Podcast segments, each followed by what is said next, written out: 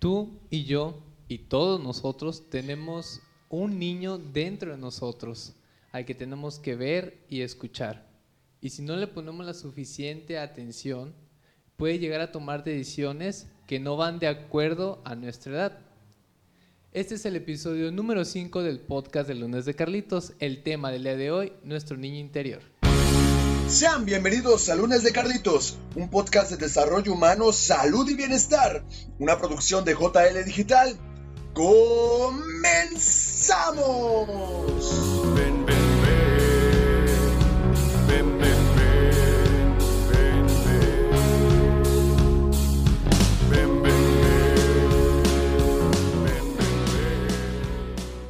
Amigos, sean bienvenidos hoy a este su podcast favorito, Lunes de Carlitos. El día de hoy tenemos un tema muy, la verdad, muy interesante, un poco complicado, pero para esto, pues bueno, ya saben que tenemos un experto cada vez. Este es el tema del niño interior y ustedes se preguntarán, ¿qué es el niño interior? ¿Acaso tengo un niño yo dentro? ¿Estaremos embarazados todos? ¿Lo tengo que dar en adopción? ¿Lo tengo que regalar? ¿Me lo tengo que quedar? ¿Qué tenemos que hacer? Pues bueno, todas esas preguntas las vamos a tratar de responder durante este programa y precisamente para este bonito tema pues traemos a nuestro invitado del día de hoy, a nuestro experto, la psicóloga Ariana Gómez. Ari, muchas gracias por aceptar la invitación, por estar aquí y pues por haber dicho sí a este bonito y hermoso podcast. Gracias, muchas gracias a ti Carlos por invitarme, para empezar por pensar en mí, ¿verdad? Y gracias a todos los que nos ven. Este, hablar del niño interior es un tema, la verdad, no quiero decir complicado, pero sí am, que encierra muchas cosas. ¿sí? Claro. Para empezar, cuando hablamos acerca del niño interior, estamos hablando sobre el, acerca, el aspecto infantil de un individuo. ¿A qué te suena niño interior? Ah, Pues a mí me suena a, a Carlitos. Ah, Carlitos es, mi niño interior, pues era yo ¿verdad? de chiquito, Carlos Carlitos. Exactamente, eh, eh, suena a todas las experiencias previas que tuvimos durante nuestra eh, infancia temprana, ¿sí? Eh, La infancia va de los cero años a los nueve, de los cero a los nueve, todo lo que tú viviste en esa etapa. Entonces, vamos a empezar con un, vamos a puntualizar una palabra, sanar. ¿Qué significa sanar? Sanar es restaurar la salud o devolverla, ¿sí? Pero también viene de la palabra sano y sano, sano significa sensato, ¿ok? Entonces es darle sensatez y darle salud y sanear todas aquellas experiencias que vivimos durante nuestra etapa, eh, en nuestra infancia primaria, ¿verdad? Nuestra infancia temprana. Entonces el niño, para empezar, ¿quién es el niño? Pues me imagino que es precisamente los, los que están dentro de esa, donde, de esa etapa primaria, ¿no? En este caso, pues seríamos nosotros, Ajá. pero de, pues en mi caso del 2000, del 2000 al 2009, por así Sí, decirlo. o sea, es reconocer que el niño que voy a sanar soy yo. Claro. ¿Sí? Arianita en, aquel, en aquellos entonces y Carlitos en aquellos entonces, ¿verdad? Que tú estás más cerca. ¿Qué edad tienes, Carlos? Yo tengo 20 años. Ok, yo tengo 35. Este, mi niño está más, más atrás Un todavía. poquito más lejos. Un poquito más lejos, exactamente. Entonces, hay que hablar acerca de los 0 a los 5 años, que esta es nuestra infancia, y de los 6 a los 9 años, que ya es la niñez. Pero en este, en este momento vamos a hablar de los 0 años, o sea, cuando nacemos, a los 9 años. Lo vamos a tomar como, Junto, como como un conjunto. niñez. Ajá, infancia o niñez, las dos juntas. Que cabe destacar que de los 0 a los 5 años es la edad, o son las edades en las que nosotros somos muy receptivos. Vamos aprendiendo de todos. Y Así todo es. se nos va pegando, todo lo vemos y todo lo vamos aprendiendo. Y tal vez no tomamos conciencia de eso, pero se nos queda. Y Exacto. precisamente estábamos hablando en, en el primer episodio, me acuerdo muy bien, que también de chiquitos la familia, todo eso se nos pega a nosotros entre ese rango de edades. Y pues Sí. marcan mucho lo que, pues marcan mucho la persona que somos en un futuro, sin darnos cuenta. Te digo, las experiencias son las que nos va marcando cómo vamos a desarrollar nuestra personalidad, nos- nuestra autoestima, todo. Son las bases, ¿sí? Es como cuando el arquitecto hace una casa, tiene que poner buena cimentación abajo para que sostenga. Justo pasa con nuestras bases, ¿sí? Entonces vamos a hablar un poco acerca de algo de, neurociencia y las etapas del desarrollo, ¿sí? De Piaget, de Freud y a ver, ¿de quién más? Sí, de Piaget. Entonces, ok, los, los neurocientíficos dicen que tenemos tres cerebros, ¿sí? El cerebro reptiliano, que es un cerebro muy instintivo, se asegura de la, de supervivencia, de sobrevivir. Es un cerebro, es el más primitivo. Luego está el límpico, que es totalmente emocional. Y luego el neurocórtex, que es un cerebro como más para el adulto, donde ya tenemos este, los procesos de, reflexión y de razón, ¿sí? El, el neurocórtex se supone donde estamos nosotros, los adultos. ¿Qué tipo de cerebro crees que tienen los niños? Eh, el reptiliano, ¿no? El reptiliano, así es, porque son, mira, tenemos, tan es así que los niños cuando nacen los bebecitos, si tú le acercas un dedito, ¿qué hace su, su manita? Pues lo agarra. La cierra. Se sostiene. Ah. Si, tú le, si tú le metes el dedito a la boca, ellos ya tienen el reflejo de succión. que es para qué? Pues para alimentarse, ¿verdad?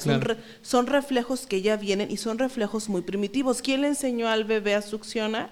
Pues no sé, ahí sí ya no sé. Pues nadie, son, ya son procesos que, que, ellos, este, ahora sí que ya nacen con eso, ¿no? Precargado en su sistema. Claro, e, es como reaccionan, pues, o sea, están como que, ellos están viviendo, al final de cuentas, y precisamente como, como lo mencionas, pues tienen este cerebro reptiliano que es como que la, el adaptarse, ¿no? Y, y pues precisamente si tienen que alimentarse, pues utilizan ese recurso, ¿verdad?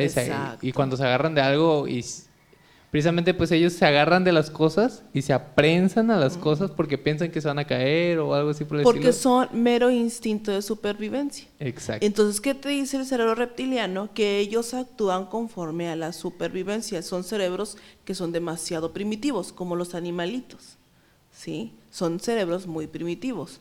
Entonces, el niño interior está en ese estado. Y luego viene el otro cerebro que es totalmente emocional. Efectivamente, los seres humanos actuamos en base a nuestras emociones, ¿sí? Pero entonces vamos a, seguir como desmenuzando todo esto. Entonces, ya sabemos que los niños utilizan más el cerebro reptiliano, son más, no vamos a decir primitivos, pero se basan más en la supervivencia. Tenés así que ellos aprenden mediante la imitación. Tú al niño le enseñas, este, él, todo lo que ve acerca de ti, del adulto, lo empieza a imitar, ¿sí? Y ese también es un tipo de aprendizaje. Pero bueno, no estamos hablando del aprendizaje hoy. ¿Sí? Entonces, uno de los ejemplos son pues los reflejos en los niños, la succión, si ellos tienen hambre lloran, o sea, se, comunican a través de eso para eh, fomentar su supervivencia. Y luego viene Freud y dice que de los 0 a los 6 años está el desarrollo psicosexual. Fíjate qué importante es esto. De cuando nacen a un año y medio está la gratificación por la boca, la, etapa oral. ¿sí? A esta etapa, eh, pues son cuando los bebés le metes el pecho y ellos inmediatamente succionan. Todo lo aprenden en base a la boca, ¿sí? por eso es oral. Entonces, ¿qué pasa cuando un adulto se queda en esta etapa? ¿Cómo crees tú que lo manifiesta? Estamos hablando de la etapa oral. ¿Cómo lo manifiesta Carlos? Tú eres muy inteligente. híjole, ahorita ya no, porque me quedé así en, blanco, no supe. ¡Wow! Eh, pues no lo sé. Pues, eh, en este caso, pues no, no se aprende a expresar bien, por así decirlo. ¿Puede ser por ahí? No.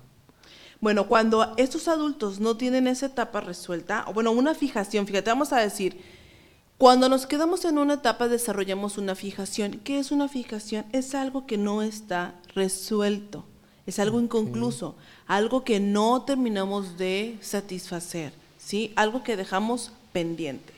Entonces, se llama, en, en psicología se llama fijación o toda la gente le dice traumas o heridas de la infancia, ¿sí? Vamos Así a hablarle como ustedes se sientan más cómodos. Yo ahorita lo voy a marcar como fijación, ¿ok? Entonces, cuando nos quedamos en la fijación de la etapa oral, este, son personas que tienden a, a mentir, a escupir, a morder. O sea, ¿cómo se defiende? ¿Cómo se defiende un niño cuando está en la etapa oral?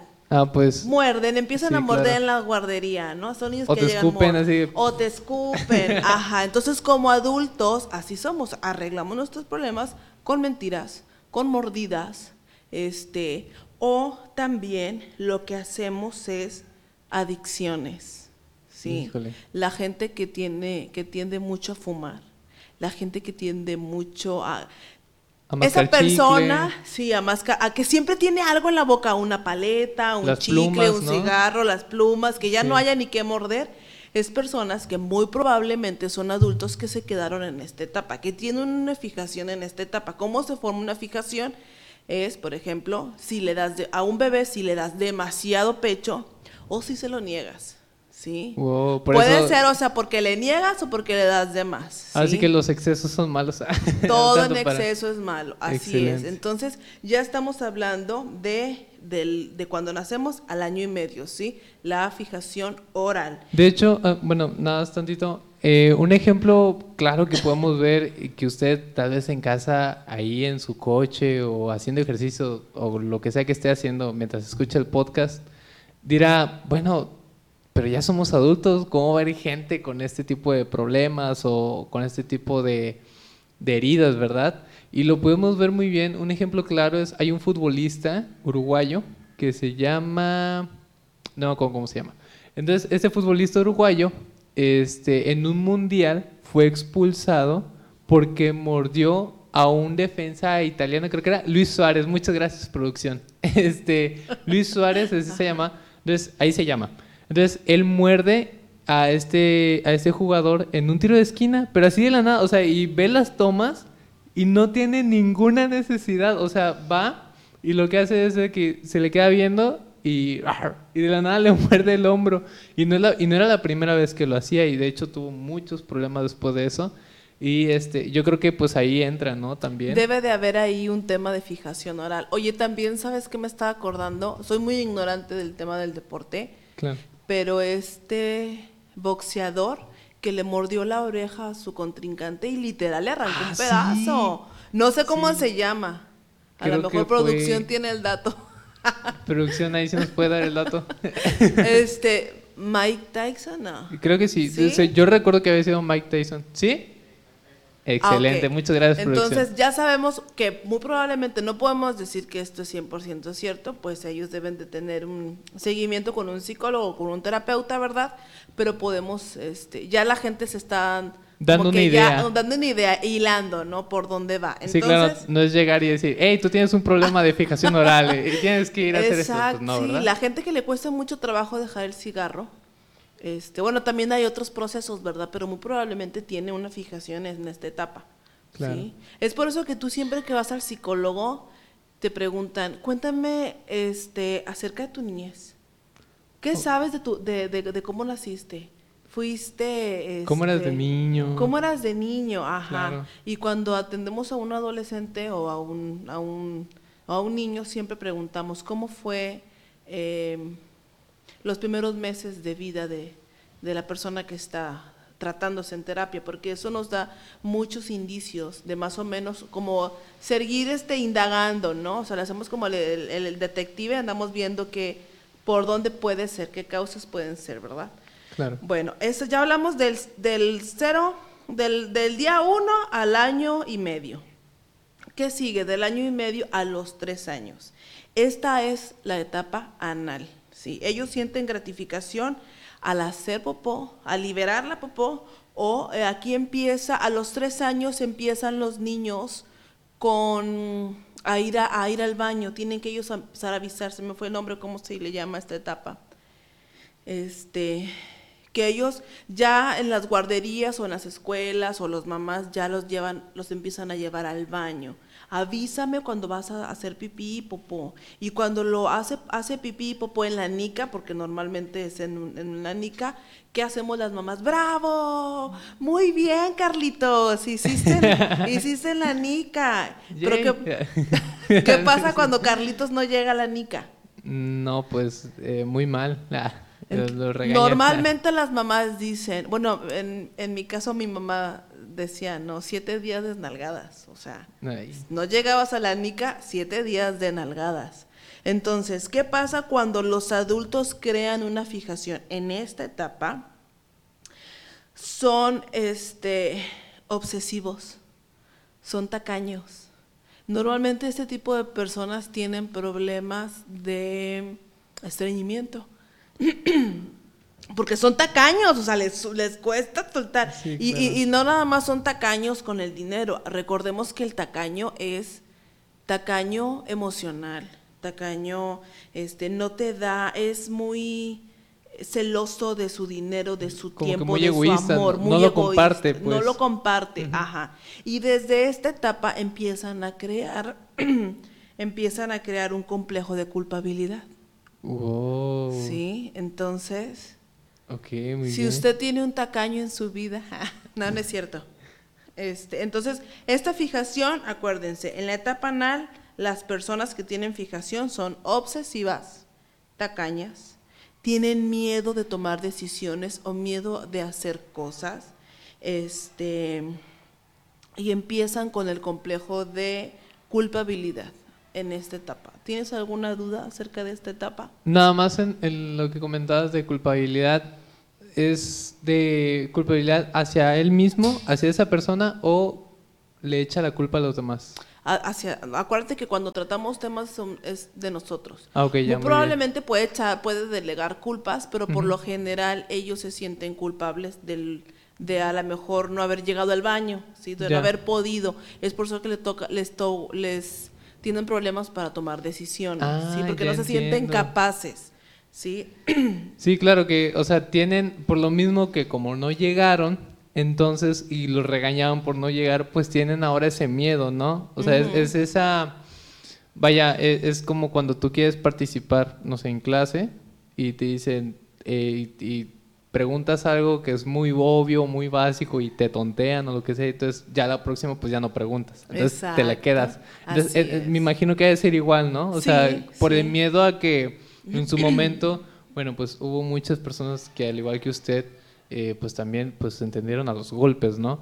Y tal vez no a los golpes, pero por ejemplo, pues uno como niño, pues escucha todo, ¿no? Y, y si, igual, in- in- por ejemplo, a mí no me pegaron, pero pues yo me imagino que pues sí ha de que, ay, otra vez este niño ya se hizo, ya se hizo en el, en el pañal y aquí ando yo y la... O sea, entonces, también ese tipo de cosas, pues digo, no me pegaron, pero pues también se queda, me imagino yo. Entonces, eh, precisamente por eso, pues ya como que lo va reprimiendo, ¿no? Ya, ya no, ya no buscas esa es. ayuda, ya, ya entendí. Así es. Aparte, ¿sabes qué? Que es muy del latino, ¿eh? O sea, muy del latino educar a nalgadas. Entonces, vamos de la etapa de los tres años a los seis, que es la etapa fálica. El niño manipula sus genitales y es aquí donde empieza a encontrar su identidad sexual y empieza el complejo de Edipo y Electra. El niño está enamorado de la mamá y la mamá, digo, y, el, y la niña está enamorado del, del papá, ¿sí? A tal grado que ellos sueñan que se van a casar y por lo general a esa edad es como que sienten el celo, ¿no? Las niñas celan a mamá del tiempo que pasa con papá y los niños celan a mamá del tiempo que pasa con papá. ¿Qué, Sí. qué ejemplazos podemos ver en la actualidad con las personas adultas? Aguas. Ah, yo creo que debería hacer otro tema acerca de este, otro podcast acerca de este tema, porque es un tema muy, muy amplio y que se puede Es ver es- fácilmente, muy fácilmente. Sí, es un tema súper amplio, o sea, de aquí parte muchísimas heridas, o sea, podemos... No, claro, claro. Mira, yo creo que este tema ni siquiera, a lo mejor lo terminamos así bien, bien, bien, porque es súper amplio, ¿no? O sea, tiene muchas ramificaciones y se puede ir para todos lados. No, pero esta parte es muy interesante. A ver, vamos, vamos a ver qué, qué sale. Entonces, acuérdense, de los 3 a, lo- a lo- de los 3 a los 6 años, la, la etapa fálica, empieza el complejo de Edipo y Electra. Y por, por lo general, en esta etapa, las mamás o los papás castigan a los niños, o no los castigan, sino que los regañan, porque en esta etapa, por ejemplo, los niños empiezan a tocarse sus genitales y las niñas, por lo general, se masturban, ¿sí? Entonces, este, la mamá o el papá o el cuidador los regaña muy seguido. Entonces, ¿cuál es este cuál es la fijación? Ellos siempre van a estar metidos en problemas. Por lo general son gente que están metidos en problemas o tienen de, este, dudas acerca de su sexualidad porque no te dejaron explorarte.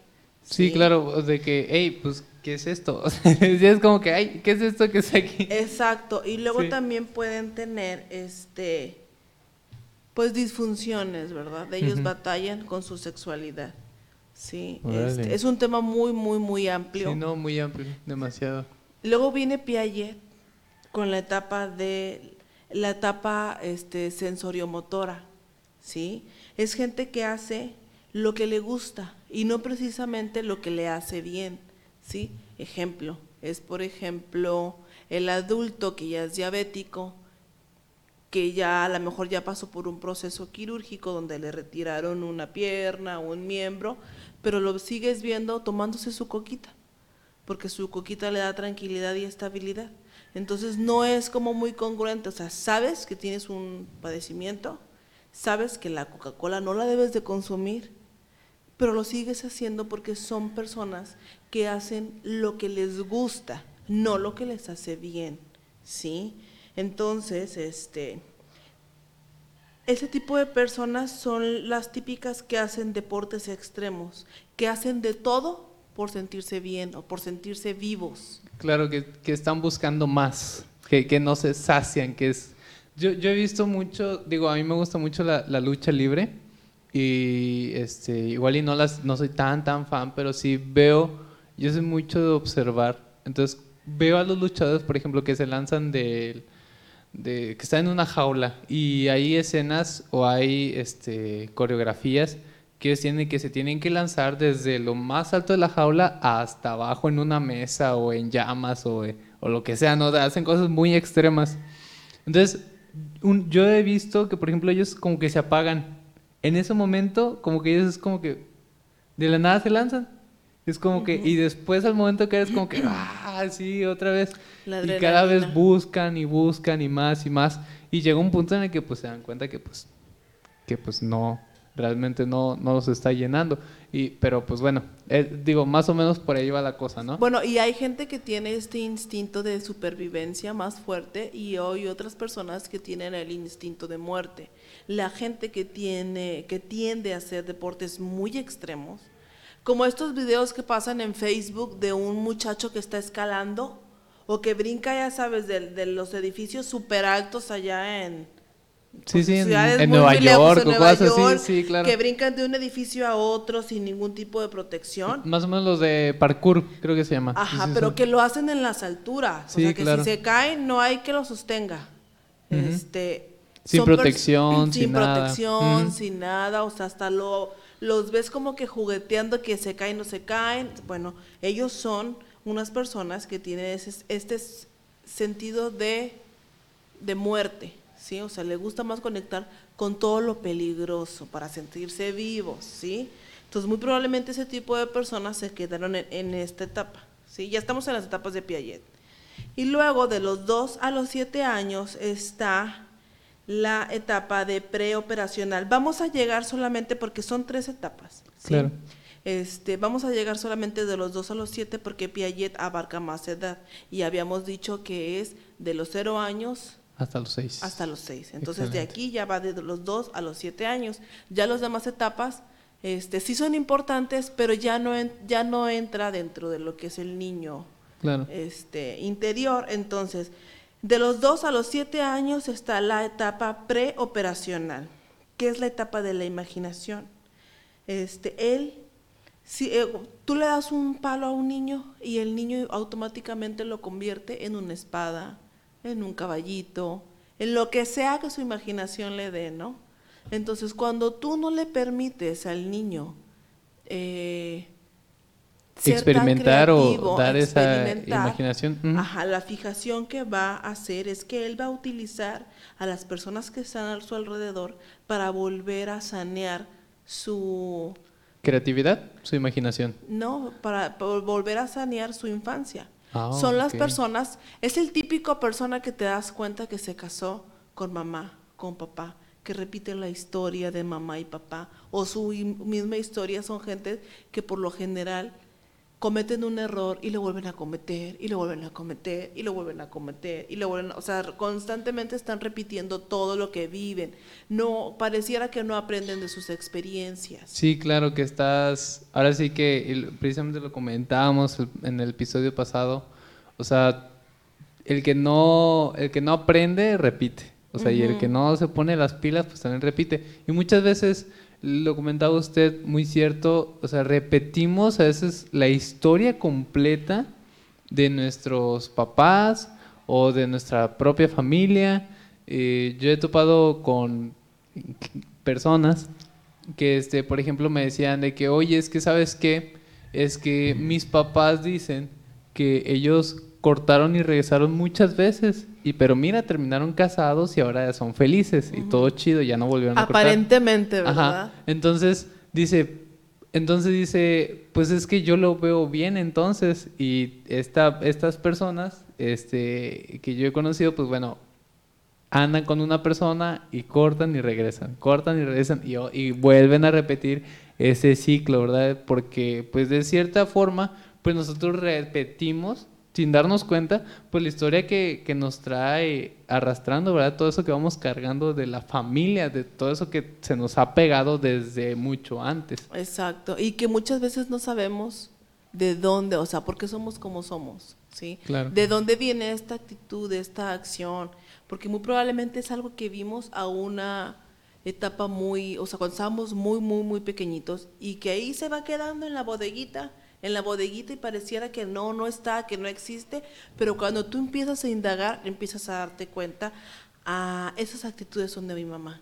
Ah, la vida que está llevando mi mamá es la vida que llevó mi abuela y mi abuela de su mamá y, así te vas generación. Esto es lo que la Biblia dice que son, genera- son maldiciones generacionales. ¿Tú sabes más Ah, de ahí eso? sí ya no sé. no, no, Bueno, son lo que dicen que son historias, o sea, son maldiciones generacionales porque se van repitiendo y repitiendo y repitiendo y repitiendo y repitiendo. Claro. Entonces, las, los adultos que se quedan con esta fijación en su etapa de los 2 a los 7 años, en la etapa preoperacional, son personas que, para empezar, son muy demandantes, son adultos muy exigentes, ¿sí? Este, son son muy duros de palabra también, ¿sí? Entonces, esto es como todo lo que es eh, maduracional, todas las etapas que están, que varios, muchos psicólogos hablaron y estudiaron a los niños acerca de esto, es lo que no podemos decir. Pero hay características, ¿sí? Las características puede ser, es una persona, para empezar, hablar del niño interior o verlo en una persona, porque claro que tenemos familia, amigos o conocemos a alguien que ya es un adulto, pero que actúa como muy infantil, o sea, que se quedó, que lo ves que se quedó en una edad emocional de los 0 a los 9 años, Híjole, mano. ¿no? O sí, sea, claro. este, todos ten- yo creo que todos tenemos a alguien o Sí, ¿no? conocemos de alguien. O, o hemos tenido momentos en los que dices, mira, se está, eh, parece niño, ¿no? Que está jugando así y muchas veces hasta nos sorprende porque pueden ser personas eh, muy serias o personas muy propias, pero que les pones una pelota enfrente o los pones en un contexto eh, de día, por ejemplo, que estás en un salón de fiestas o algo así, y se pone a jugar. Y se pone así y dices, oye, parece niño o está como niño, ¿no? Eh, digo, muchas veces lo podemos ver en personas ya incluso grandes y de, de la tercera edad y demás. Exacto. También son personas que son poco tolerantes a la frustración y a los cambios. Muchos adultos este, que tienen que trabajar su niño interior, ¿cómo les ha costado trabajo la pandemia? Porque todo cambió, vino a dar un giro de 360 grados a tu vida. ¿sí? Adultos que a lo mejor todo el tiempo estaban fuera de casa y ahora tienen que estar guardados. Eh, que la manera en la que o sea, cuando llegó la pandemia, lo más difícil para mí fue la interacción con la gente, porque yo soy, estoy muy acostumbrada a llegar, saludar de beso y de abrazo, muy del latino, ¿no? Siempre muy Sí, cariñoso. muy cariñoso, muy, amoroso, muy, muy bonito, muy bonito. El Exacto. latino es y muy ahora, bonito. ¿cómo saludamos? Pues de puño, ¿no? Sí, claro. Y si es que saludamos, o sea, si hay mucha confianza, saludamos de puño. Hola, ¿cómo estás? O sea, ¿cuándo? ¿Sí? Claro. Entonces, la gente que debe trabajar, todos, todos debemos trabajar nuestro niño interior. Hay gente que debe trabajarlo con mayor urgencia que otros, ¿sí? Entonces, características. Es una persona que claramente lo ves, que dices, este es un niñote grandote. Claro. ¿sí? Dos, poco tolerancia a la frustración o a los cambios. Sí, que quiere tener todo controlado. O sea, Así es. todo de, de que esto es así, de A, B y C, y de aquí nadie me mueve. Sí, exacto, sí. Adiós. Amigos, una recomendación. Yo era así. Todavía sigo siendo así. Pero ya estoy trabajando en eso.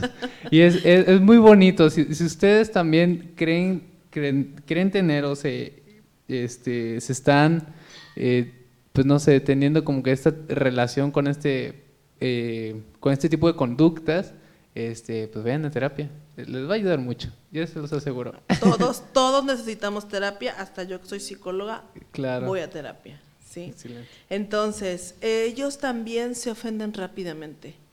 O sea, es la, la típica persona que tienes que tratar con pincitas, porque no le vayas a decir algo o no vayas a hacer una mueca diferente porque se ofende, ¿sí? Este, fácilmente se siente decepcionado. Todo lo decepciona o lo irrita. Eh, son egocéntricos yo, yo y nada más yo. Dame, dame, yo, yo, yo soy importante, solamente yo. Yo soy el centro, yo, quiero participar en todo, estar en todo, sí, sí, claro. Exactamente, él es el centro de atención, siempre quiere llamar la atención precisamente y no establece un equilibrio entre, entre, entre El él yo, y los sea, demás. Ajá, no establece equilibrio este, y por ende pues no tiene relaciones saludables, ¿sí? porque no hay un equilibrio.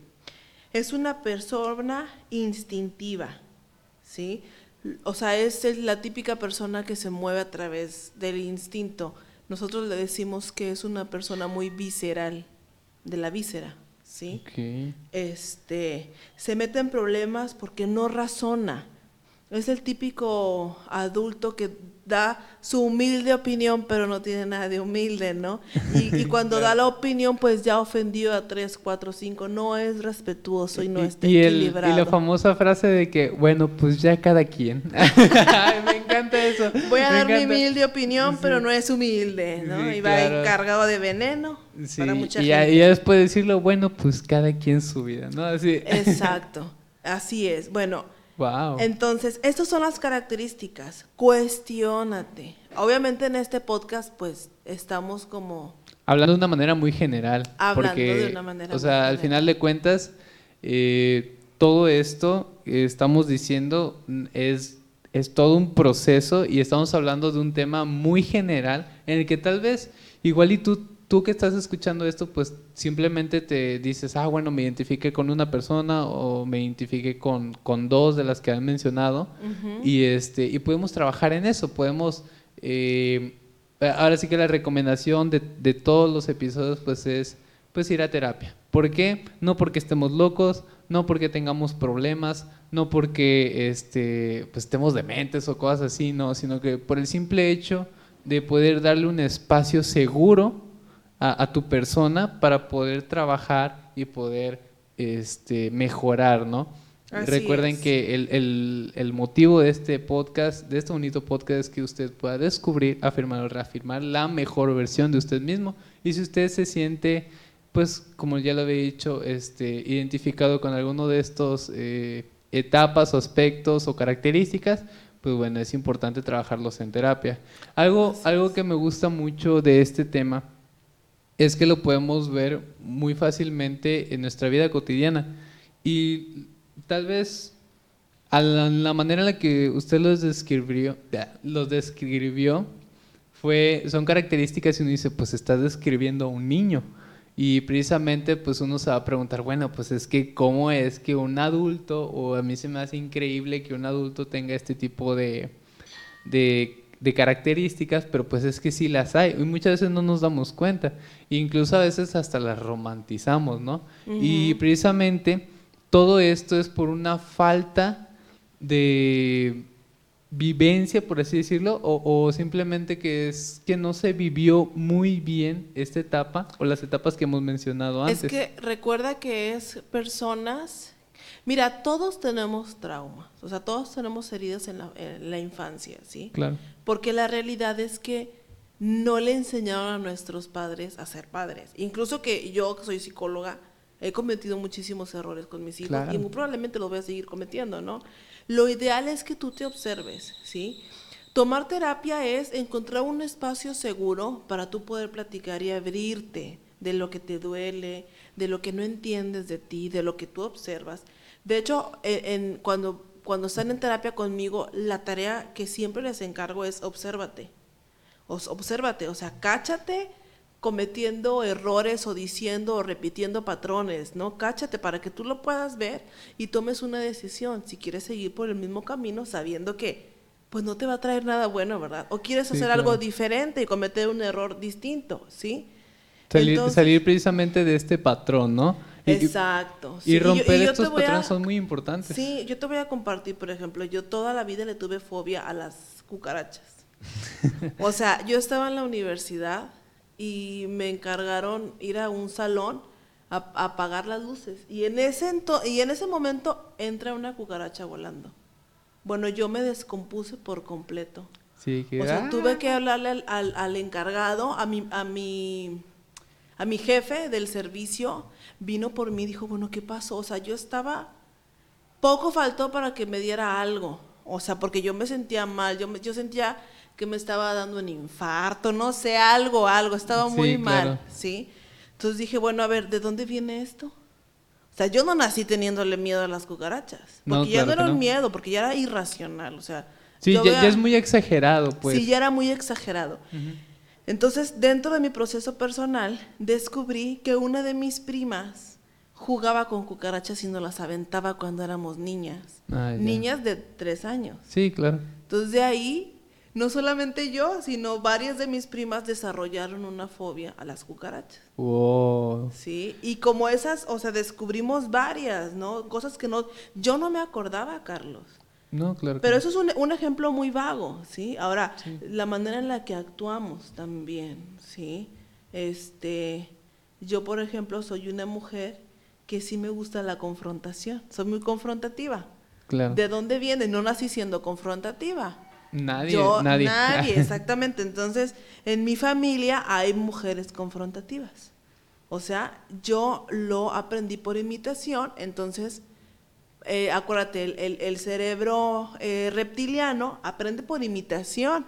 Entonces, muy probablemente fue en esa etapa en donde yo lo observé y lo adopté como parte de mi personalidad, ¿sí? Va desde ahí, o sea, observarse y entender por qué soy como soy. Sí, claro. Y el precisamente eh, ahorita que estaba comentando ese ejemplo, hay un video en, en redes que hace mucho, mucho tiempo que lo vi, que era un niño y un papá haciendo como que la rutina mañanera. Entonces el papá llega al refrigerador y el niño llega detrás de, debajo de él y abren los dos el refri. El papá saca su, la leche, por así decirlo, y el niño saca su, su, su cajita de leche y los dos se sientan y agarran el perico de la misma forma y todo ese rollo. Entonces, ese tipo de patrones pues son parte de, ¿no? Exacto. Y precisamente eh, dentro de- del tema de la, el, el niño interior, de esas heridas de la infancia, digo, hemos mencionado ejemplos muy, este, muy simples, como, el de la cucaracha, ¿no? Pero también, bueno, eh, existe la, la niña o el niño que nació en un, en un hogar eh, en el que, por ejemplo, el papá le pegaba a la mamá, que se da mucho, mucho, y es muy triste esto, pero que se da mucho en, en la, no solo en, los latinos, ¿verdad? Pues tan solo en la cultura mexicana, ¿verdad? Todo este tema del machismo y demás. Y- la persona o la niña o el niño nace, este, bueno, eh, voy, a tantito hablar de las mujeres, por así decirlo, de la niña que le toca vivir todo eso, que le toca ver cómo, este, le pegaban a su mamá o cómo la maltrataban, ¿verdad? Eh, la niña crece y crece con este pensamiento de es que los hombres, todos los hombres son iguales y los hombres son malos y etcétera, etcétera. Y con justa razón lo está diciendo, O ¿verdad? busca parejas que Similares, Ajá. claro. Y, eso es muy peligroso, sí. Sí. claro, es muy peligroso porque no nos damos cuenta, o sea, No. no nos damos cuenta y realmente a pesar de que vayamos en contra de todo eso, o sea, vaya, ninguna mujer en su sano juicio va a decir, ah, yo quiero a alguien que me golpee. Ajá. Pero como yo lo viví, y a pesar de que yo sepa que es malo, como yo lo viví, yo pienso que así es. Entonces, precisamente busco a personas así.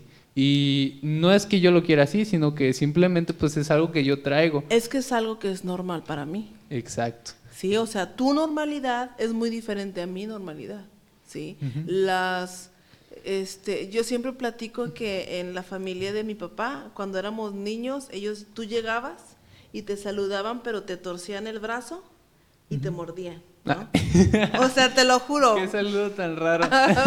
sí, así, así te- como que este te querían tanto que te mordían, ¿no? Sí, claro. Entonces, mucho tiempo lo, lo bueno, lo, lo seguimos haciendo. O sea, yo veo a mis tíos y yo quiero morderles el brazo. Como que, ah. Sí. O sea, es la manera en la que nosotros aprendimos a relacionarnos y, y nosotros lo vemos normal. Claro. Otra gente no. Imagínate que yo llegue y te muerde el brazo, ¿cómo lo? Esta señora está pues no, loca. sí, claro. Sí. Este, y precisamente, bueno, ahorita me acordé de algo, eh, yo en lo personal, a mí de chiquito me hacía mucho bullying. Entonces, este, yo hace días, eh, había, de hecho lo platiqué en el, en el podcast de nutrición, en el, en el episodio que tuvimos de nutrición, que yo ya quería ir al nutriólogo porque ya me veía muy flaco. Pero antes de esto, antes de llegar como que a esta conclusión, yo siempre he tenido la idea de, de mi adolescencia en adelante, pues bajar mucho de peso y estar siempre como que en el peso ideal y demás. Aparte de que pues tengo mis operaciones y tengo que cuidar mi peso y demás, pero yo siempre, o sea, siempre quería estar flaco. Y era porque yo de chiquito yo era un niño muy gordito. Entonces siempre me molestaban, que porque era muy lento, que porque estaba muy gordito, que cachetón y que me andaban agarrando. A mí no me gusta que me estén agarrando.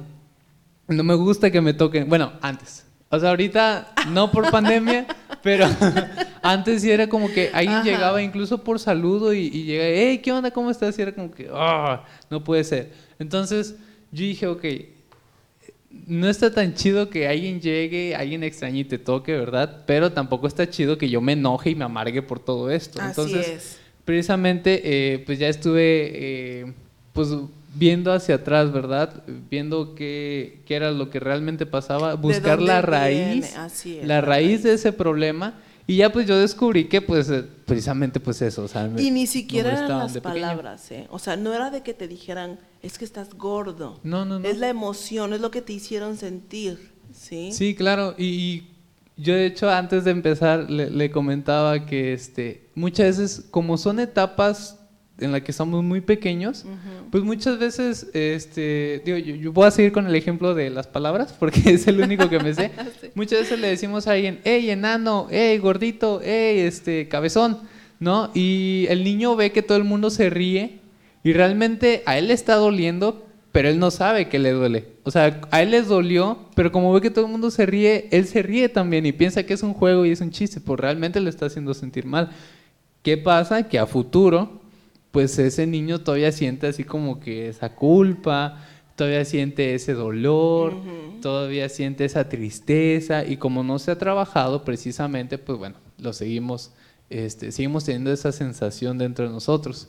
Y este, cabe recalcar algo, este, el tiempo no, lo, no cura nada. O sea, el tiempo no, no es ni medicina, el tiempo es efímero, el tiempo es algo neutral de nuestro mundo, de nuestra existencia no cura nada y es por eso que, o sea, lo único que hace el tiempo es cubrir esas heridas que tenemos nosotros, cubrir esa raíz de ese problema que tenemos y si dejamos pasar mucho tiempo va a ser muy difícil volver a encontrar esa raíz, volver a encontrar ese problema y poder encontrar ahora sí que ese motivo por el cual yo tengo esas actitudes que tengo hoy en día. Entonces, pues sin más que decir, este, te invitamos, yo te invito a que veas dentro de ti, a que trates de ver a ese niño o niña interior, a que lo descubras, a que veas fotos de tú cuando estabas pequeño y veas, trates de describir cómo era antes todo eso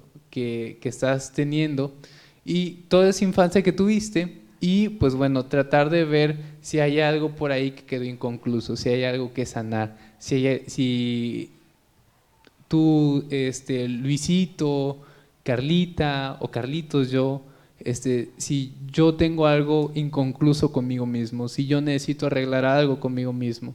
Veamos esas actitudes que tengamos día a día y poder llegar a la raíz y pues cuestionarnos, ¿por qué no cuestionarnos? Aquí la regla de todo es cuestionarse, es lo valioso de cuestionarse, ¿por qué hago lo que hago? ¿Por qué estoy diciendo lo que estoy diciendo? Y nos vamos a dar cuenta que vamos a empezar a detener como que esta historia familiar que tenemos, que no es mala, que no es, este, así que no es maligna, pero sí es peligrosa.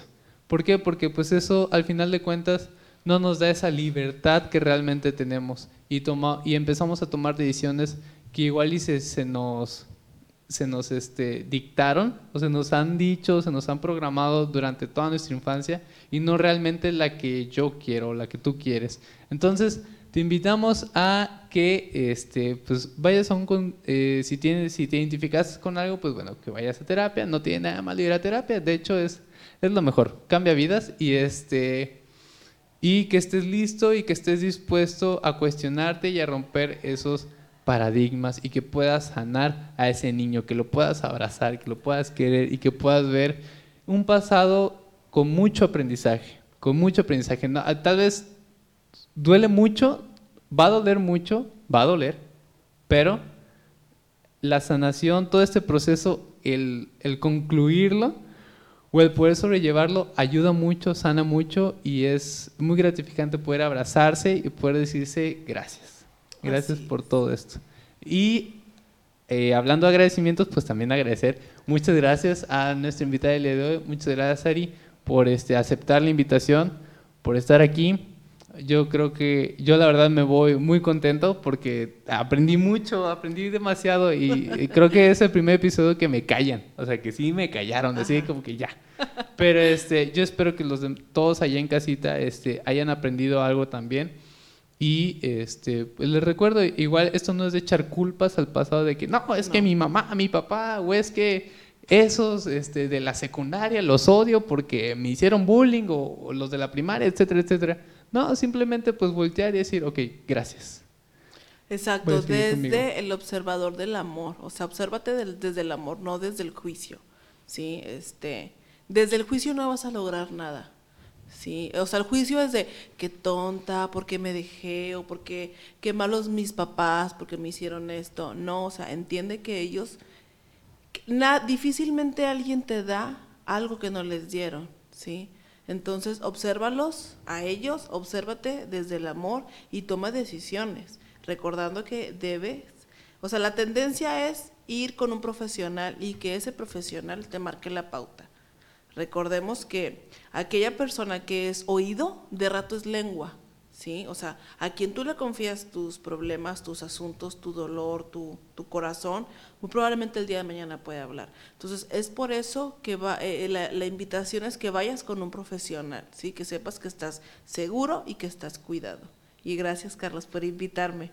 No, hombre. Disfruté mucho estar aquí hoy contigo. Muchas gracias, yo también lo disfruté mucho. Y si usted dice, ah, pues yo quiero ir a, eh, a- a terapia con esta psicóloga que al parecer sabe mucho y que habla mucho, pues bueno, voy a este. pues Hablo aquí mucho, en, la, sí. en la descripción del video les voy a dejar toda la información porque este, pues ella está ahorita consultando y este, precisamente eh, aquí les voy a dejar su número y su dirección del consultorio y también pues cualquier duda o sugerencia que quieran. Díganos en los comentarios. También los invito a que me sigan en mis redes sociales, busquen como Carlitos Loredo en Instagram y en Facebook y en, Twitter como soy, este, arroba soy guion bajo Carlitos Loredo, por ahí. Díganme en los comentarios si les gustó, qué no les gustó, qué dudas les quedaron para nosotros poder responderlas. Y nada, agradecerles. Y si te gustó esto, compártelo, porque compartir no cuesta absolutamente nada. Suscríbete, dale este, a la campanita y déjanos tu like. Y ya sería todo. Muchas gracias y Gracias. recuerden que no importa cuándo vean este video, nunca será demasiado tarde para crecer y ser mejor. Nos vemos la próxima.